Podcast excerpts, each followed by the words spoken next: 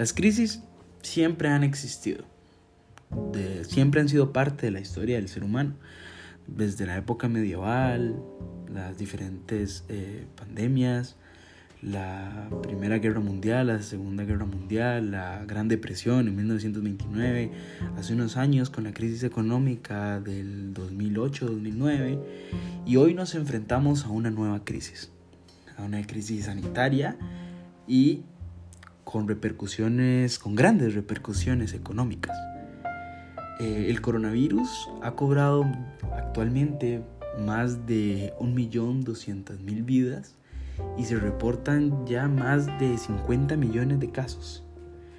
Todo este problema eh, ha llevado a que grandes gobiernos, eh, a que todos los gobiernos en realidad, tomen medidas preventivas para evitar el contagio masivo.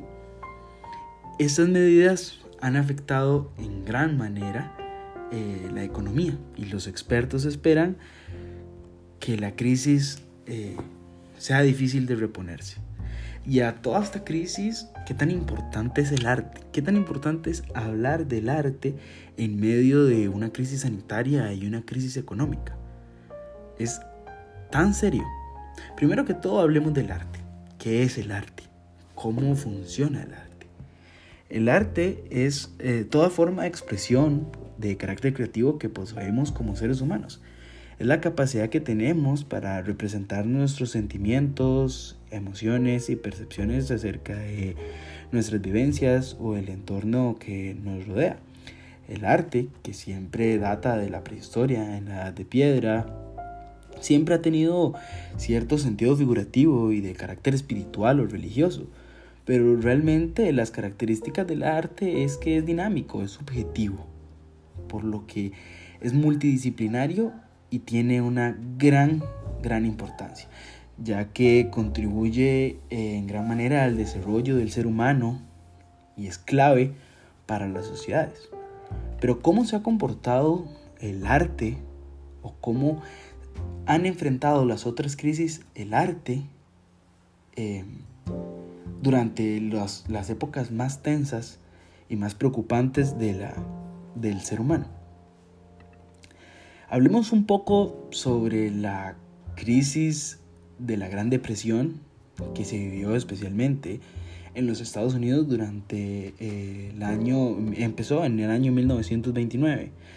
El presidente del entonces, Franklin Delano Roosevelt, eh, comenzó con programas y iniciativas para reactivar la economía de aquella crisis sin precedentes, con inversiones, créditos, reformas y asistencias urgentes para las personas. Pero la pregunta que nos acabamos de hacer, el presidente también se la hizo.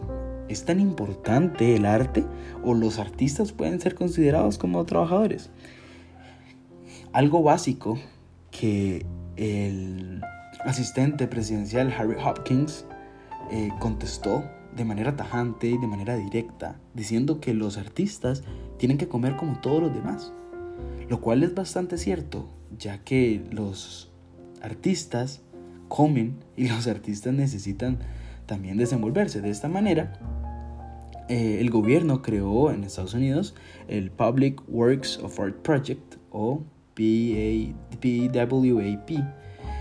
que eh, es una iniciativa directamente enfocada a las circunstancias de pobreza y desempleo de la época, específicamente en 1934 que durante los primeros seis meses de esa época contrataron a 3.749 artistas para que produjeran más de 15.000 pinturas, murales, edificios y todo lo que tuviera que ver con el gobierno. El gobierno tuvo una inversión de un millón, casi un millón doscientos mil dólares, lo cual para el momento fue una gran inversión y, y fue catalogada como enorme para, y fue gran de de gran controversia en el momento por la ayuda hacia el hacia la comunidad eh, artista.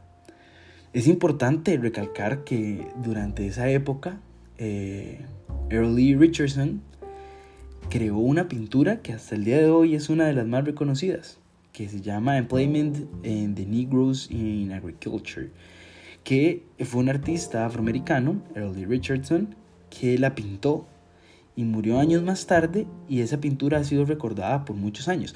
Si el gobierno no hubiera tomado estas medidas, eh, probablemente Richardson nunca hubiera podido desenvolverse o hubiera podido lograr esta obra.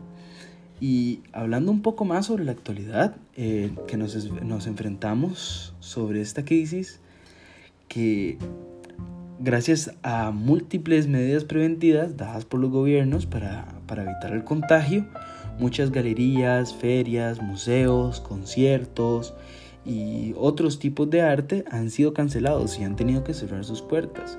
Tal es el caso del IFEMA en España, que tuvo que correr para poder celebrar su feria y después el centro, el centro ferial se convirtió en un hospital para los pacientes del coronavirus.